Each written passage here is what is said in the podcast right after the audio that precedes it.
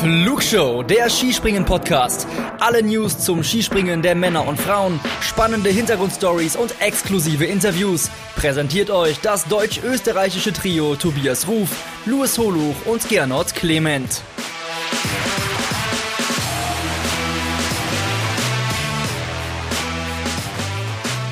Hier ist die Flugshow. Mein Name ist Rudi Carell und ich frage heute Louis Holuch, Wann wird's mal wieder richtig Sommer Grand Prix? Luis Holoch, ich grüße dich. Mein Name ist Tobias Ruf und wir wollen heute über den Sommer Grand Prix sprechen. Hi Luis, Servus. Hallo Tobi, hallo an alle da draußen. Sehr schön. Gut. Luis, äh, wir wollen uns heute gezielt dem Thema Sommer Grand Prix widmen, aber vorneweg müssen wir noch etwas schieben, was sich im Laufe dieser oder was letzte Woche, kannst du uns gleich mitnehmen, ähm, entwickelt hat. Und zwar gibt es Regeländerungen seitens der FIS. Und du arbeitest ja bei skispringen.com und hast es dort wunderbar aufgeschrieben. Wir verlinken euch das auch alles in dieser äh, Episode. Da könnt ihr das alles nochmal en Detail nachschauen. Aber dadurch, dass du es so cool aufgeschrieben hast, darfst du uns jetzt dort auch mal erklären, was sich denn für das Skispringen im Sommer, aber auch schon für den Winter ändern wird. Fangen wir an, Luis, und zwar gibt es ein neues Wort, die sogenannte To-Beat-Linie. Da geht es um die Qualifikation und den Prolog. Was genau ist diese To-Beat-Linie? Im Grunde ist sie nichts anderes als diese grüne Laserlinie, die er aus dem Winter kennt. Also die Weite, die man springen muss, um in Führung zu gehen.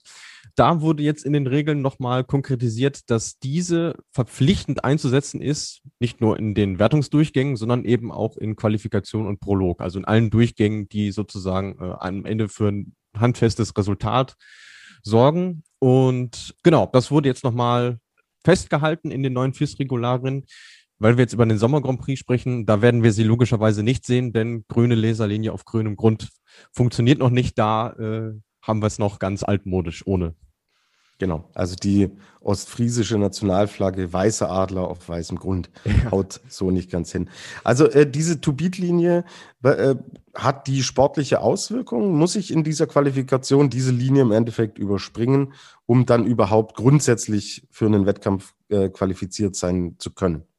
Nee, im Grunde, wie gesagt, es geht einfach nur darum zu initiieren, was, äh, was man springen muss, um in Führung zu gehen. Ja, also okay. ganz klassisch, äh, wie wir sie aus den letzten Jahren kennen. Also am Reglement selber hat sich nichts geändert. Es wurde einfach nur nochmal festgehalten, ähm, dass jetzt nicht nur in Wettkampfsprüngen zum Einsatz kommt. Okay, gut. Also im Endeffekt keine wirkliche Auswirkung dann auf den Sport und auf das, was wir im Winter sehen werden. So, zweiter Punkt, eigentlich auch äh, nur eine Formalität. Wir hatten letztes Jahr, glaube ich, was zweimal bei den Herren den Fall, dass äh, in der Qualifikation 50 oder einmal sogar nur 49 Teilnehmer in der Qualifikation äh, teilgenommen haben. 50 qualifizieren sich, also ist im Endeffekt eine Qualifikation letztlich obsolet. Dann wurde dieses Ding in Prolog umbenannt. Mhm. Natürlich auch, um die äh, äh, Fernsehslots zu bedienen, um die Preisgelder auch zu verteilen, wenn Zuschauer dann wieder zugelassen werden, natürlich auch die mit entsprechend Sport zu versorgen. Und Luis, es ist jetzt im Endeffekt so, dass genau dieses Prozedere, was wir zweimal letztes Jahr hatten, dass die Qualifikation zu einem Prolog gemacht wurde, das wurde ins Regelwerk geschrieben. Mehr ist es da im Endeffekt nicht, oder? Richtig, genau. Also das ist eigentlich das Skurrile daran, dass dieses Szenario, dass es ja keine Qualifikation äh, gibt, möglicherweise, das ist jetzt nichts Neues. Ähm, es wurde jetzt halt nur erst ins Regelwerk aufgenommen. Also anscheinend äh, war die FIS dann doch ein bisschen überrascht von dem, was da passiert ist. Man muss aber dazu sagen, dass dieses Verfahren nur im Herrenweltcup gilt. Bei den Damen steht explizit in den Regeln drin, dass der jeweilige Veranstalter entscheiden kann, ob er so einen Prolog durchführt oder ob es statt dieses Durchgangs dann eben ein drittes Training gibt. Aha, okay. Kann man das irgendwie begründen? Warum bei den Herren, warum nicht bei den Damen? Na, zum einen, weil äh, es bei den Damen auch unüblich ist, dass es für die Qualifikationssiegerin oder die Prologsiegerin überhaupt ein Preisgeld gibt. Das zum einen und zum anderen, weil die Wahrscheinlichkeit äh, da deutlich geringer ist. Also wenn wir uns die Starterfelder mal anschauen, ähm, ich weiß gar nicht, wann wir das letzte Mal unter 50 Springerinnen haben und bei den Damen kommen ja nur 40 in den ersten Durchgang. Also wahrscheinlich hat es damit auch irgendwie was zu tun. Und vielleicht ja auch mit Fernsehslots, oder? Also Ja, die ja. Qualifikation der Herren ist ja eigentlich fast immer zu sehen. Bei den Damen in Deutschland sind ja oft die Springen gar nicht zu sehen. Also Mhm. das wird wahrscheinlich auch ein Faktor sein. Ist jetzt eine Vermutung meinerseits. Genau, also die, ich kann mich nur erinnern, dass Qualifikationen tatsächlich nur im Rahmen der Raw Air bei den Damen liefen, weil die natürlich da auch für die Gesamtwertung zählen. Ähm, aber ansonsten gebe ich dir völlig recht, spielt die Qualifikation bei den Damen im TV-Programm gar keine Rolle, ja. Okay. Gut. Nächster Punkt. Mika Jukara, so heißt der Nachfolger von Materialkontrolleur Sepp Grazer. Und der Kollege Jukara hat jetzt eine neue Grundlage für die Materialkontrolle. Luis, die Athletinnen und Athleten werden vermessen. So ist es ja. Also diese Messung gibt es im Prinzip zu Saisonbeginn bei jedem Wettkampf, weil es natürlich auch Springerinnen und Springer gibt, die äh, ja zu unterschiedlichen Zeitpunkten quasi in die Saison einsteigen. Dort werden einmal für die gesamte Saison gültig äh, die Körpermaße gemessen, die dann wiederum die Grundlage für die Materialkontrolle sind. Also das äh, genau ist das, ähm, was jetzt Anfang der Saison erstmal im Fokus steht. Ähm, und was in dem Zuge auch noch festgehalten wurde, sind die Änderungen bei der Unterwäsche. Ist ein relativ interessantes Thema, weil mh, dieser Schrittbereich, über den wir da sprechen, im Prinzip als jener gilt, wo mh, in den letzten Jahren am meisten Schummelei vermutet wurde. Ähm, deswegen dürfen Unterwäsche oder Unterhosen in dem Fall jetzt nur noch Slipform haben, sind neben BHs bei den Frauen auch das einzige Kleidungsstück, was bei dieser Materialkontrolle zu tragen ist. Und die Athletinnen und Athleten müssen im Beisein des Kontrolleurs wahrscheinlich getrennt durch eine Wand oder einen Vorhang, diese Unterwäsche eben wechseln. Also von normaler Unterwäsche hin zu der Sportunterwäsche. Okay, gut. da geht es ja richtig ins Detail. Luis, wenn ich, also a- angenommen die These, ja, ich wäre seit dem letzten Auftritt von Gernot Clement nicht mehr zum Friseur gegangen. Dann hätte ich jetzt extrem lange Haare. Und dann müsste auch ich im neuen Regelwerk etwas beachten. Was genau ist das Thema mit den Haaren denn? Ja, auch das wurde nochmal konkretisiert, weil es tatsächlich einige Athletinnen, ich glaube, man kann es in dem Fall auf die Frauen beziehen, äh, gemacht haben, dass sie nämlich ihre Haare entweder unter den Anzug gesteckt haben oder unter diese Startnummer Startleibchen. Und äh, das ist nicht mehr erlaubt. Ähm, einfach weil man davon ausgeht, dass die Anzugfläche dadurch illegalerweise vergrößert wird und dementsprechend müsstest du, hättest du jetzt lange Haare, deine Haare entweder unter den Helm packen, wie es einige Springerinnen machen, oder halt eben oberhalb des Anzugs und der Startnummer platzieren. Gibt es da aerodynamisch irgendwelche Nachteile, wenn ich die Haare baumeln lassen würde? Kann ich mir nicht vorstellen, ehrlicherweise. Also äh, ich glaube, dass auch da die äh, Athletinnen und Athleten gewieft genug sind zu ermitteln, ähm, was da das Beste ist und somit macht es dann jeder auch. Also wir haben ja auch schon Haare gesehen, die quasi unter der Helmdecke oben am Kopf wieder rausgeschaut haben. Also das gibt's alles. Genau. Luis, wir können es ja so machen. Bis zum nächsten Auftritt von Gernot lassen wir beide uns die Haare wachsen und dann gehen wir einfach mal in den Windkanal und testen das, weil ich glaube, da werden wir extrem lange Haare haben. So, der übliche Seitenhieb an unseren österreichischen Kollegen, den wir sehr herzlich grüßen und den wir lieb haben, der sicherlich hier bald auch wieder mit dabei sein wird, gerade aber extrem beschäftigt ist. So, jetzt gibt's noch ein letztes Thema, Luis, bezüglich der Regeländerungen. Und zwar geht es da um Starterquoten. Ich habe mir deinen Text durchgelesen, hab's schon verstanden, aber ich finde es trotzdem irgendwie immer mit diesen Quotengeschichten schwierig. Kannst du uns das im- im Endeffekt schön aufdröseln? Geht, glaube ich, auch nur um die Herren, richtig? Richtig, weil es bei den Damen ja keine Quotenregelung gibt. Ähm, da haben ja alle Nationen gleich viele Starterinnen zur Verfügung. Also die grundlegende Änderung ist, dass zur Ermittlung dieser Starterquoten nicht mehr die besten 55, sondern die besten 50 Athleten der Weltrangliste ähm, zugrunde gelegt werden. Also es gibt auch im Skispringen eine Weltrangliste, die anhand der erzielten Punkte in den jeweiligen Wettbewerben errechnet wird. Und ihr könnt euch das vorstellen wie so eine Gästeliste. Ja, da hat jede Nation grundsätzlich erstmal sechs Plätze sozusagen und die werden dann quasi abgestrichen.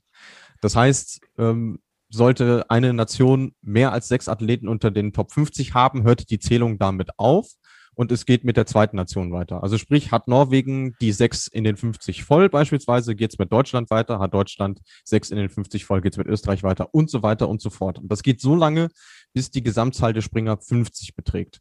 Und anhand dieser Rechnung ähm, werden dann die Starterquoten für die jeweilige Periode ermittelt. Also an diesem Periodensystem, in dem Fall hat sich nichts getan. Es wird für jede Periode ähm, die Startquote neu errechnet, zusammen auch mit den Ergebnissen vom Continental Cup.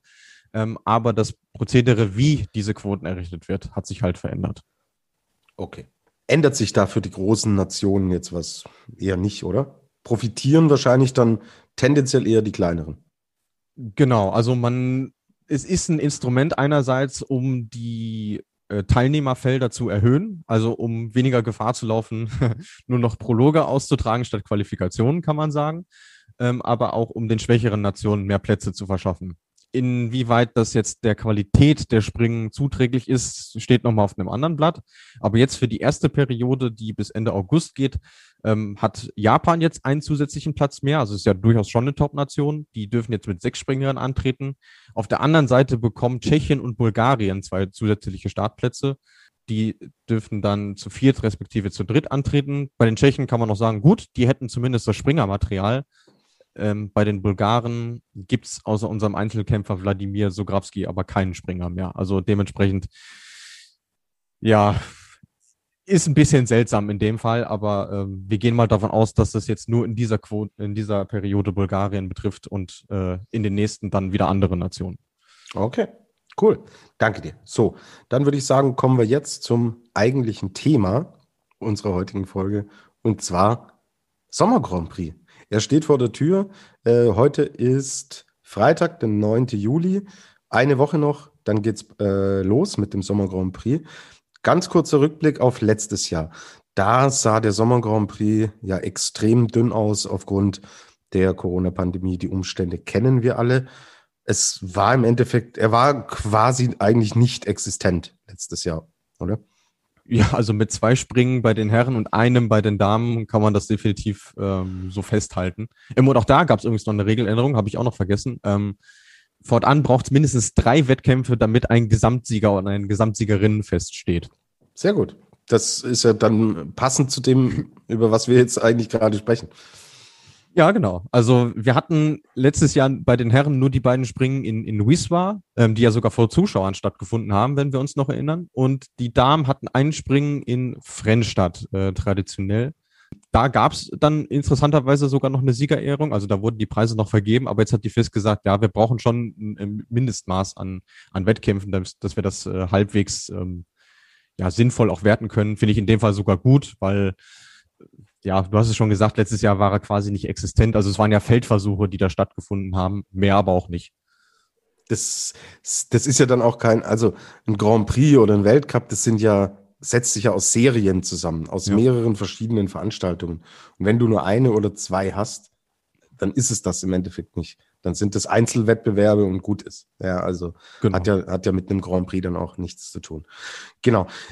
In diesem Jahr ist zum Glück vieles anders und in diesem Jahr kommt der Sommer Grand Prix bei den Damen und bei den Herren auch in anderer Form daher und vor allen Dingen in deutlich höherer Anzahl, als wir es letztes Jahr hatten. Fangen wir dieses Mal mit den Herren an. Luis, ich habe schon gespoilert.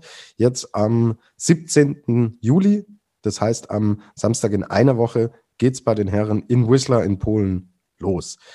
Wie, äh, wie entwickelt sich dieser Sommer Grand Prix der Herren? Wie viele Stationen haben wir? Wo sind wir überall? Also wer jetzt schon länger mit dabei ist und auch im Sommer das Skispringen verfolgt, es gibt ja auch einige, die das nur für eine reine Wintersportart halten, die wissen, dass es da einige traditionsreiche Städten gibt und äh, Wiswa ist genauso eine, ist ja auch eine Chance, die wir aus dem Weltcup bestens kennen. Ähm, dort werden auch wieder Zuschauer vor Ort sein, wird also sicherlich eine schöne Veranstaltung. Dann geht's am 1. August-Wochenende weiter mit einem Springen in Courchevel in Frankreich. Auch das äh, eine Station, die seit Jahr und Tag bekannt ist. Dann ist aber eine relativ große Pause bis zum 1. September-Wochenende, wo wir dann in Schuchinsk das erste Mal sein werden. Also hoffentlich, im Moment steht es noch drin. Wir wissen es aktuell noch nicht. Es könnte auch noch passieren, dass dieser äh, Sommer Grand Prix dann gestrichen wird. Dort gibt es aber noch die Besonderheit, dass äh, an an dem Samstag auf der Normalschanze und am Sonntag auf der Großschanze gesprungen wird. Am Wochenende darauf geht's dann nach Tschaikowski auf die Großschanze, wo wir ein Einzelspringen haben und auch ein Mixed-Springen, das einzige im Verlauf des Sommers. Dann am Wochenende drauf, am 18. und 19. September, haben wir noch die Springen in Rüschnow, bevor es dann nach Hinzenbach geht, in Gernotz, wunderschöne Heimat. Und das Sommer Grand Prix Finale findet dann traditionell in Klingenthal statt, nicht am 3 äh, 10., nicht am Tag der deutschen Einheit, wie wir es gewohnt sind, sondern bereits am 2.10. Das ist dann der Samstag. Okay, wunderbar. Das heißt, 2, 4, 6, 8, 10 Einzelwettbewerbe, ein Mixed bei den Herren. Das ist dann doch eine, ja, eine, eine ordentliche Anzahl und daraus kann man dann auch einen Gesamtsieger ermitteln. So schaut's aus, genau. Ja, also selbst äh, in dem Fall, dass Schuczynsk ausfällt, wie gesagt, es steht doch arg auf der Kippe, was man so hört, ähm, auch aufgrund von Reisebeschränkungen, wären es dann immer noch acht und das wäre auf jeden Fall äh, annehmbar, ja. Genau. Muss man ja leider immer noch unter Vorbehalt alles äh, so, so erstmal in den Raum stellen. Wir wissen nicht, wie sich gewisse Virusvarianten etc. entwickeln und was für eine Dynamik das noch annehmen könnte. Aber das ist erstmal der Plan. Ihr habt es bei skispringen.com auch äh, sehr gut aufgeschrieben. Ich würde auch sagen, Luis, dass wir den Plan der Damen und der Herren auch unter die Episode nochmal verlinken. Das können sich die Hörerinnen und Hörer dann schön äh, nochmal anschauen und als Lesezeichen, als Bookmark setzen. Dann habt ihr alle Termine immer griffbereit. So, jetzt kommen wir zu den Damen. Und es wundert einen ja nicht mehr, dass der Plan bei den Damen dünner ist und dass wir eben jene Wettbewerbe in Bitte, bitte sprech es nochmal aus. Tschuczynsk. So. Danke. Äh, die wurden abgesagt. Da haben wir hier ja auch schon drüber berichtet. Gibt es da inzwischen Hintergründe oder wurde das einfach gestrichen und so stehen gelassen? Also ich habe dazu leider nichts Neues zu vermelden. Okay, gut. Dann müssen wir es erstmal so stehen lassen. Sie sind auf jeden Fall raus aus dem Kalender, was den Kalender leider deutlich kleiner macht. Wie schaut der Kalender bei den Damen denn aus? Ja, also statt geplanter acht Springen sind es dann jetzt noch sechs. Ähm, ich würde es aber trotzdem als Fortschritt äh, bezeichnen, ironischerweise. Allein, weil wir schon äh, in Wiswa äh, mit dabei sind, also den Sommer Grand Prix eröffnen de facto die Damen, denn die springen am 17., also am nächsten Samstag bereits um 13 Uhr, ist also das erste Springen und äh, selbiges gilt dann auch am Sonntag.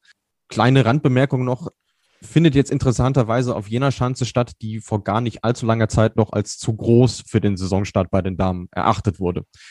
Dann äh, Courchevel ist auch bei den Damen ein Thema. Die springen einen Tag vorher, nämlich am Freitag, dem 6. August. Auch das äh, traditionell ebenso wie das Springen im tschechischen Frennstadt. Ähm, eine Woche drauf, am 15.8. Dann gibt's die Pause bis Tchaikovsky, wo es dann auch ein Einzel auf der Großschanze gibt und das Mixteam eben. Und dann zu guter Letzt noch das Finale, auch in Klingenthal, auch am Samstag, den 2. Oktober. Mhm. Was mir auffällt, außer das Event in Frennstadt sind alle Events bei den Damen auf Großschanzen, oder? Richtig, ja. Ist auch eine Neuerung in dem Fall. Ja, aber wie gesagt, auch deshalb würde ich es als Fortschritt bezeichnen, weil wir in den letzten Jahren halt auch immer äh, die Klassiker hatten. Äh, Normalschanze, dann beispielsweise auch noch in Hinterzarten. Ähm, auch in Tchaikovsky wurde lange noch auf der äh, Normalschanze gesprungen und auch in Courchevel. Also von dem her sieht man schon, dass sich da ein bisschen was tut. Mhm. Das sind ja wirklich coole Fortschritte. So, ähm, lass uns jetzt vielleicht, Luis, noch über so ein bisschen die Wertigkeit und die Bedeutung dieser Sommer Grand Prix sprechen. Du hast es vorhin kurz angedeutet, für viele ist Skispringen eine reine Wintersportart.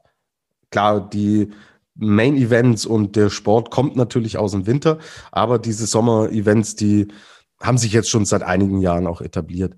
Wie ist es denn für die Athleten? Kann man das überhaupt pauschalisieren, was es für sie für einen Stellenwert, für eine Bedeutung hat? Ich würde mal sagen, es ist so ein erstes Kräftemessen. Äh, man, man trifft sich wieder nach langer Zeit. Es sind ja jetzt doch schon, äh, ja, was haben wir jetzt, über drei Monate vergangen, ähm, seitdem die Wintersaison vorbei ist. Man guckt mal, äh, wo man steht. Ähm, aber was man wirklich konstatieren muss, es gibt kaum Springerinnen und Springer, die die komplette Serie springen. Also es wird kaum welche geben, die tatsächlich bei den Herren an allen zehn oder bei den Damen an allen sechs Springen teilnehmen, sondern immer nur punktuell. Das hängt auch natürlich immer davon ab, wie man so seinen Trainingsplan gestaltet. Was man aber schon sagen muss, dass dieser Gesamtsieg dennoch dann irgendwo schon eine gewisse Wertigkeit hat. Auch wenn man sich die Namen anguckt, die in den letzten Jahren so gewonnen haben, also David Kabacki zum Beispiel, einer unserer letzten Gäste, oder Maciekot, die Polen ohnehin im Sommer immer extrem stark. Ähm, von dem her, und bei den Damen, äh, allen voran äh, Sarah Takanashi, die hatte bis zum letzten Jahr alle Sommer Grand Prix Serien gewonnen, die es überhaupt nur gab. Ähm, von dem her sieht man da schon große Namen.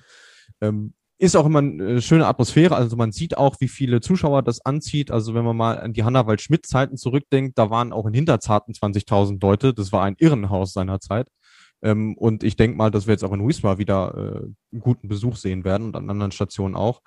Dementsprechend ist äh, schon schön, dass wir das haben äh, in den langen Monaten des Wartens auf den nächsten Winter. Okay.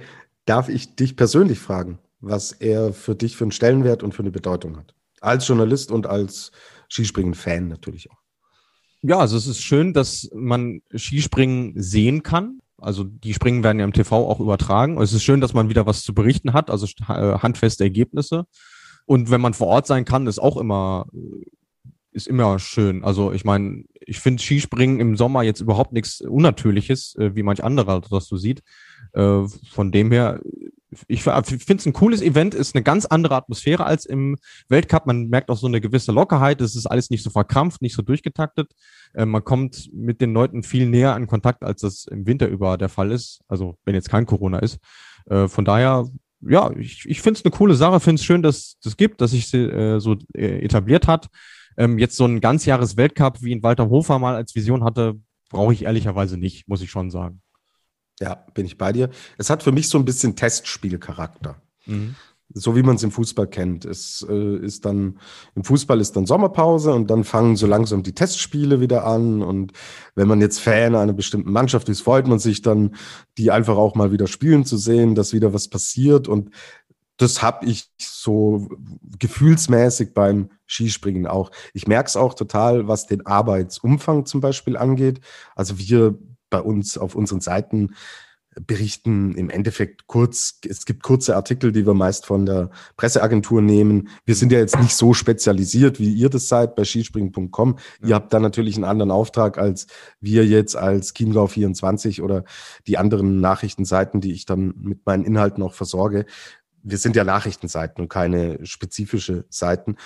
Und bei uns ist es so, die Events finden statt, man schreibt dann kurz äh, den Artikel drüber oder nimmt, übernimmt es von der deutschen Presseagentur und das hat sich. Ja. ja. Im Winter hingegen gibt's Interviews, gibt's Gesamtweltcups, dann gibt's äh, Geschichten rund um die Weltcups, dann gibt's Live-Ticker und so weiter. Also es ist de facto auch vom Arbeitsaufwand tatsächlich ein sehr, sehr großer Unterschied. Aber nichtsdestotrotz, ich finde auch cool, dass es die Events gibt wir haben ja gesprochen mit Kubacki, mit Karl Geiger, mit Pius Paschke, hört's da gerne noch mal rein, es sind tolle Interviews geworden und haben die auch so gefragt, so in Richtung Sommer Grand Prix und auch die haben ja gesagt so, hm, sie werden mal schauen, an welchen Springen sie teilnehmen. Das ist oft auch eine relativ kurzfristige Entscheidung, die sich anhand natürlich von Trainingsplänen, Trainingslagern, keiner würde irgendwas riskieren, um einen Sommer Grand Prix zu springen. Ja. ja. Und du kannst im Endeffekt wenn du jetzt diese, du, du gewinnst jetzt diese zehn Sommer Grand Prix, die gewinnst du alle. Und wenn du im Winter nicht lieferst, ist es eine schlechte Saison. Fertig aus. Ja. Vor allem ist es ja dann auch schwierig, dann äh, einen richtigen Vergleich zur Konkurrenz zu ziehen, weil äh, gesetzt im Fall, du bist ein Topspringer und nimmst alle zehn Springen mit, dann hast du schon eine große Chance, das Ding auch zu gewinnen, ja, weil deine Kontrahenten äh, nicht das gleiche Programm fahren werden. Also von dem her muss man damit immer extrem vorsichtig sein. Tu mich auch immer schwer damit zu sagen, ja, der Sommer Grand Prix-Sieger ist dann einer der Mitfavoriten für den Winter. Also das ist wirklich in den seltensten Fällen irgendwie eingetreten. Ja, absolut richtig. Genau. So wie ich es ja auch gesagt habe. Wie gesagt, du kannst den Sommer Grand Prix wegdominieren. Wenn du im Winter regelmäßig die zweiten Durchgänge verpasst, wird keiner am Ende sagen, Mensch, geile Saison, du hast den Sommer Grand Prix gewonnen. ja. Kommt nicht vor. Genau. Gut, haben wir das geklärt. Jetzt haben uns noch Hörerinnen und Hörer geschrieben, auch genau zum Thema Sommer Grand Prix. Der Jan-Niklas Jan Niklas Weber, so wird es wahrscheinlich sein, äh, will wissen, gelten Regeländerungen zum Beispiel am Anzug schon im Sommer Grand Prix oder erst zum Winter? Nein, die Regeln gelten jetzt schon zum Sommer Grand Prix und wohlgemerkt auch für alle anderen ähm, Wettbewerbsklassen, die schon gestartet sind. Also es gab am letzten Wochenende, am 1. Juli-Wochenende schon FIS Cups in Ottepe, die wurden auch live übertragen, auch gar nicht mal so schlecht, war, war ganz interessant zu gucken. Ähm, und auch da waren diese neuen Regeln schon im Einsatz. Also selbst wenn man so salopp sagt, ja, so der Sommer Grand Prix ist das Testlabor für den Weltcup, ja, aber die Regeln halten müssen sich trotzdem alle schon. mhm. Okay. Die Lea vom Facebook, äh, vom Instagram-Account Markus Eisenbichler Best fragt, wisst ihr schon die Teams? P punktuell ja. Aus dem Damenbereich kann ich sagen, es, es haben sich schon einige angekündigt jetzt für, für Wiesba, also das kanadische Team, was jetzt im Sommer sich hauptsächlich in Slowenien aufhält. Ähm, das hat sich schon komplett angemeldet, auch äh, mit Eva Pinkelnick habe ich schon drüber gesprochen. Auch die wird in, in Wiesba aller Voraussicht nach am Start sein. Äh, bei den Damen ist es sowieso nochmal was anderes, weil es sind einfach weniger Wettkämpfe, die kann man dann schon mal alle mitnehmen. Was jetzt die Herren und die Top-Nationen angeht, also Polen wird ganz sicherlich mit der ersten Garde auflaufen, äh, garantiert. Die dürfen ja auch eine nationale Gruppe stellen. Also das wird schon, da werden schon große Namen mit dabei sein.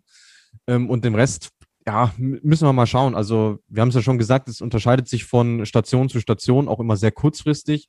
Also wenn wir die Folge jetzt äh, nächste Woche aufgenommen hätten, beispielsweise am Dienstag oder am Mittwoch, könnten wir da euch schon genaueres sagen. Jetzt eine Woche vorher leider noch nicht. Wir werden es dann im Sommer auch so handhaben, dass wir ja nur Rückschauen machen und nicht äh, großartig auf das nächste Wochenende schon vorausschauen, allein weil wir nicht wissen, wer springt. Ähm, das lohnt sich dann für uns nicht. Wäre auch nicht seriös. Ganz genau. So, der Christoph 2198 fragt, was ist der weiteste Sprung, der je im Sommer gesprungen wurde? Gut, dass ich mich vorbereitet habe, denn aus dem Stand hätte ich es euch jetzt nicht sagen können. Bei den Herren sind es tatsächlich 148 Meter von Doman Priots und Marius Lindwig, beides in Klingenthal 2019, der eine im COC und der andere im Sommer Grand Prix. Bei den Damen haben wir eine Bestweite von 144 Meter von Sarah Takanashi in Sapporo auf der Großschanze. Und der weiteste Sommer Grand Prix Sprung war von Jenea Britzel in Tchaikovsky 2018 mit 140 Metern. Mhm.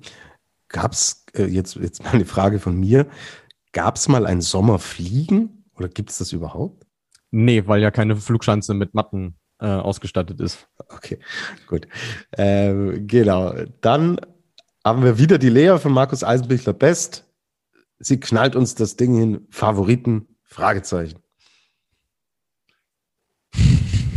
Also wenn er antritt und die Form konserviert, die er jetzt in den ersten Sommermonaten schon wieder hatte, dann würde ich sagen Halvor Egner Graneröd. Weil alles, was ich von, alles, was ich von ihm gesehen habe, war wieder in seiner eigenen Liga. Also das war, also es gab schon einige Wettkämpfe in, in Norwegen ähm, und sein Vater versorgt uns ja auch regelmäßig mit, mit Videos und, und Infos und also der äh, knüpft nahtlos daran an, wo er letzten Winter aufgehört hat. Okay, dann schauen wir mal an, ob Halvor Bock hat. Wenn er Bock hat, klingt es so, als müssten sich die anderen wieder mhm. äh, warm anziehen, wenn man das im Sommer überhaupt so sagen kann. Genau, alles andere leer, ich glaube, im Bereich Favoriten. Wie gesagt, Luis hat es ja auch schon angedeutet. Wir wissen A noch nicht, wer, wer geht an den Start, ähm, was, was, mit welchem äh, mit welcher Ambition geht man auch an den Start? Es kann natürlich auch echt nur sein, dass man punktuell gewisse Dinge äh, trainieren will und gar nicht so sehr auf Ergebnis geht, sondern einfach da auch vielleicht ein bisschen neue Erkenntnisse gewinnen will. Deswegen finde ich es extrem schwer, das äh, jetzt hier seriös mit Namen, äh, Namen zu nennen, halte ich für nicht seriös und deswegen glaube ich, diese Eindrücke, die Luis geschildert hat, die kann man, kann man äh, schon als seriös dann bezeichnen. Alles andere wäre aber, glaube ich, so ein bisschen äh, Kaffeesatzleserei. Genau. Gut, gehen wir weiter. Date 1896. Glaubt ihr, dass Arti Aigro nach der guten letzten Saison noch ein bisschen stärker wird? Ich weiß jetzt nicht, ob er sich auf den Sommer direkt bezieht. Es klingt so, als würde es Richtung Winter schon gehen. Aber äh, prinzipiell, grundsätzlich, Luis, was, was schätzt du? Glaubst du, Arti Aigro hat da auch noch Potenzial nach oben? Ja, das auf jeden Fall. Also was auf jeden Fall gut für ihn ist, er konnte ähm, diese Zusammenarbeit mit dem finnischen Team weiter fortsetzen, wird also weiterhin auch mit Anti Alto und Nico Kütesau unter äh, Cheftrainer Janne Veitainen trainieren. Und das ist ja der Mann, der Ryoyo Kobayashi zu dem gemacht hat, was er ja geworden ist. Also sicherlich nicht schlecht. Die Sorge, die ich bei ihm so ein bisschen habe, ist, dass seine Spitzenergebnisse nur auf den Schanzen stattfinden, wo er sich wirklich wohlfühlt, wo sein Flugstil zu passt. Also da kann ich jetzt erzählen, am letzten Wochenende dieser FIS Cup in Ottepe fand ja in seiner Heimat statt und da ist er mitgesprungen auf einer 90-Meter-Schanze und da hast du schon gesehen, na, das ist nicht so seins. Dementsprechend ist er da auch hinter einigen Athleten geblieben, die ja nicht ganz so klangvolle Namen haben und zum Beispiel auch hinter einem Landsmann, der eigentlich gar nicht mehr de facto springt, also der sich das einfach nur mal so als Gaudi quasi gegeben hat. Ähm, also ich traue es ihm zu, dass er auch mal das ein oder andere äh, Top Ten Ergebnis holt. Aber wie gesagt, nur auf Schanzen, wo er sich wirklich wohlfühlt, also auf den großen Großschanzen. Mhm. Cool, danke dafür. Dade hat eine zweite Frage hinterhergeschickt. Und zwar geht es da um Peter Preutz. Kann Peter Preutz noch mal an die Form vergangener Tage kommen? Ist seine Zeit an der Spitze vorbei? Fragezeichen. Hm. Also ist extrem schwierig, da eine Prognose zu treffen. Ähm, was ihm auf jeden Fall schon mal helfen würde, ist ein verletzungsfreier Sommer, weil die hat er in den letzten Jahren nicht gehabt und das hat ihn dann auch mal so ein bisschen ja, Vorbereitung und Substanz gekostet. Und ich finde, das hat man ihm auch angemerkt äh, in den Wintermonaten. Aber grundsätzlich, man sieht ja, dass das Potenzial in seinen Sprüngen ist. Ist jetzt die Frage, ob er das dauerhaft abgerufen kriegt oder ob sie vielleicht nochmal irgendwie einen Kniff finden, ähm, was auch seinen Sprung Stil angeht, äh, mit äh, Robert Rückgotter zusammen, dem Trainer, dass er, dass er nochmal wirklich vorstoßen kann. Er ist natürlich jetzt eigentlich im besten Sportleralter, muss man sagen. Er wird nächstes Jahr 30. Ähm, dementsprechend dürfte dann noch was im Köcher sein. Aber ich glaube, dass der Abstand, den er sich jetzt letzte Saison zur wirklichen Spitze schon eingehandelt hat, zu groß ist, als dass er den in einer Saison aufholen kann. Also für die neue Saison glaube ich jetzt noch nicht. Ich glaube, das braucht länger. Genau. Dass man aber in genau dem Alter tatsächlich auch noch einen großen Leistungssprung machen kann. Hört's in die letzte Folge mit Pius Paschke rein. genau da ist es eines der großen Themen. Die Johanna 05 fragt, wer ist am fittesten beziehungsweise am besten in der Vorbereitung gewesen? Also das ist im Sommer immer schwieriger zu sagen als für den Winter, ähm, allein weil ja auch wir als Medienvertreter für den Winter schon mehr Informationen äh, angefüttert werden. Wie gesagt, also das, was ich von Halvor Graneröd gesehen habe, da fehlen mir fast schon wieder die Worte, ehrlicherweise. Also der hat, ich, jetzt muss ich überlegen, es war, glaube ich, seine erste Trainingseinheit oder so, wo in Lillehammer gleich mal wieder auf die Hillsize gesprungen ist von 140 Meter. Also das war wirklich schon äh, brutal. Und er hat uns ja auch von seinen Plänen berichtet, was er so vorhat. Und das also das hat alles Sinn ergeben, was er da so erzählt hat. Wie es jetzt im deutschen Team aussieht, Karl Geiger hat ja auch gesagt, du, mal ist der eine stärker, mal ist der andere stärker. Also es hilft ja grundsätzlich schon mal, wenn das Niveau an sich ähm, hoch ist und da muss man auch sehen, äh, wer sich wie wo wohlfühlt. Es gibt auch Springer, die im Sommer, die den Sommer einfach nicht mögen, ja, ähm, so auch von der Thermik her und was solche Sachen angeht. Äh, dementsprechend ist das echt schwierig für, vorherzusehen. Ich würde mal sagen, wir werden es sehen in, in Wiswa. Ja? Also ich schätze die Polen auf ihrer Heimschanze extrem stark ein, ähm, allein weil sie da den Erfahrungsvorteil haben, ähm, weil es auch nicht viele internationale Springer gibt, die die Schanze überhaupt mögen. Und den Rest des Sommers äh, wird man dann halt eben sehen. Also das ist jetzt wirklich äh, ein Blick in die Glaskugel, die uns aber nicht viel verraten will. Ja, aber David Kubacki mag sie ja auch nicht, die Schanze in Whistler. Gut, dann springt halt Piotr Jua gut. Okay, alles klar. Gut, äh, haben wir alle beantwortet, oder Luis? Ja, ja, genau. Wir sind durch mit äh, all den Fragen und ich denke, ähm, wir sind jetzt auch dank dir, mein Lieber, sehr gut versorgt, was das Thema Sommer Grand Prix angeht. Das heißt, die Events können starten dann am 17.07. Viel Spaß dabei. Wir werden euch natürlich dann auch versorgen. Wenn äh, diese Events jeweils gelaufen sind, haben wir uns schon vorgenommen, dass wir da auch regelmäßige Rückblicke hier in der Flugshow an den Start bringen werden. Also wenn so ein Doppelwochenende jetzt wie Whistler oder so stattfindet, dann versteht es sich ja im Endeffekt von selbst. Okay. Aber klar, kann es natürlich auch mal passieren, wenn dann nur ein Springen ist oder vielleicht noch irgendwas abgesagt wird, dass wir das dann irgendwann mal en bloc zusammenfassen. Aber seid euch sicher, wir werden euch auf dem Laufenden halten und mit allen Infos zum Thema Sommer Grand Prix versorgen. Und genau, dann würde ich sagen, folgt uns bei Instagram, bei Facebook, bei Twitter. Schickt uns gerne eure Fragen zu, auch wenn ihr noch zum Sommer Grand Prix Dinge wissen wollt oder auch schon in Richtung äh, Winter blicken wollt. Schreibt uns einfach wirklich gerne an. Wir beantworten diese Fragen immer sehr, sehr gerne. Und ja, dann hören wir uns nach dem Wochenende in Whistler wieder. Wann genau werden wir sehen, aber wir hören uns auf jeden Fall wieder. Und Luis, ich bedanke mich bei dir. Sehr, sehr und gerne. Hat Spaß gemacht. Du hattest heute die weisesten Worte und du darfst auch das letzte Wort haben. Ja, besten Dank. Also, wir wünschen euch einen guten Start in den Sommer Grand Prix. Schön, dass es endlich wieder losgeht, dass man wieder Skispringen schauen kann. Deswegen macht's das auch, weil ähm, ihr werdet euch dann wieder wundern, wenn der Sommer Grand Prix mal vorbei ist, wie lange die Zeit des Wartens dann bis zum Winter wieder ist.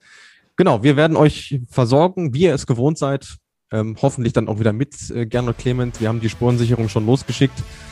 Ähm, noch haben wir kein Lebenszeichen von ihm. Solange sind wir hier die Two in der Half Men. Von daher schauen wir mal, wie sich das entwickelt. Und genau, bis dahin, macht's gut und fliegt soweit es geht. Bis zum nächsten Mal. Ciao, ciao.